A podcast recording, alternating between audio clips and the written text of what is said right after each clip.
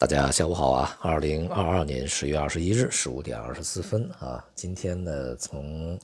国内市场上来看啊，A 股呢从指数上是涨跌互现啊，基本上呢是一个调整态势啊，因为个股行业板块呢，呃，一半多一点是下跌的啊，整体呢在本周就形成了一个。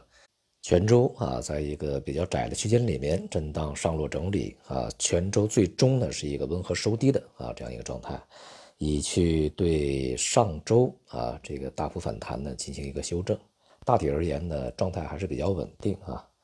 从我们内部信息上，并没有特别多的这个新鲜的消息啊。证监会呢在日前发布通知啊，针对一些企业啊，主要是针对。呃，业务里面包含房地产的啊，这样一些企业的上市啊，这个融资进行政策放宽，但其中呢，针对房地产这个业务啊，有一个双十的规定啊，就是收入和利润不超过百分之十啊，投资收益不超过百分之十。因此，这样一个政策啊，可以视为对于房地产整个行业的呃管控的力度有所放松啊，并并不像以前那么严格啊，就是说你。沾了房地产就不让你上市啊，这是在之前所采用的标准，现在开始放宽。那么，但是呢，在当前形势之下，究竟能对整个房地产行业有什么呃效果？我想恐怕也很难说有一个乐观的前景啊。我们可以把它理解为对于企业的放松啊，但是对房地产应该是杯水车薪啊。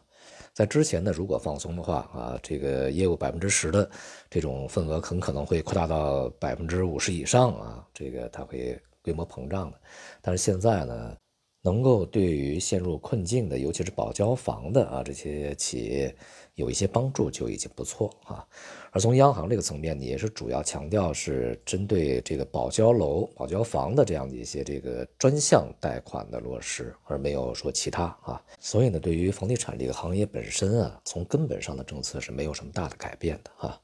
外围呢还是比较热闹啊。首先呢，就是这个英国首相特拉斯啊宣布辞职，仅仅上任六个星期啊，这也太 短了。这个一度呢，大家把它称为“铁娘子第二”啊，市场上引起的反响和噪声是非常大的啊。这个短短的六个星期就下去了，比它稍微长的，就是次短的，这个至少还做了大概有四个月的这个首相啊。他这个六个星期也就一个半月，实在是太短了。市场对此呢，并没有特别大的反应啊，因为市场呢已经预期到啊，他最终将会辞职啊。不过如此短的时间啊，还是确实让人觉得。比较具有冲击力啊，这也显示出啊，在西方欧洲啊这些地方呢，无论是经济还是政治，都已经陷入到了一个混乱的局面啊。而大西洋彼岸的这个美国啊，现在其实也不是很乐观啊，两党争斗也是非常激烈的。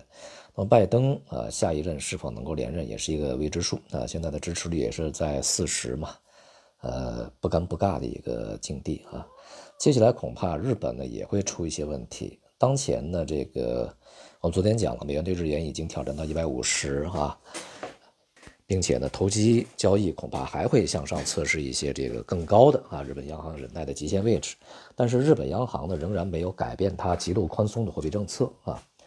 而问题在于，日本现在的核心通胀率已经升到了百分之三啊，这是和它央行所说的百分之二的目标已经远远超过了。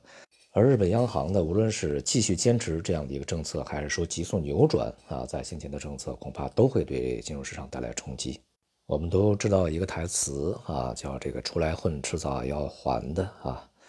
呃，无论是政府也好，央行也好，前面所去制造的一些麻烦，它总会去爆发的啊，形成一些负面的后果。好，回到 A 股本身呢，从这个大多数的啊前期反弹比较大的一些行业板块来看呢。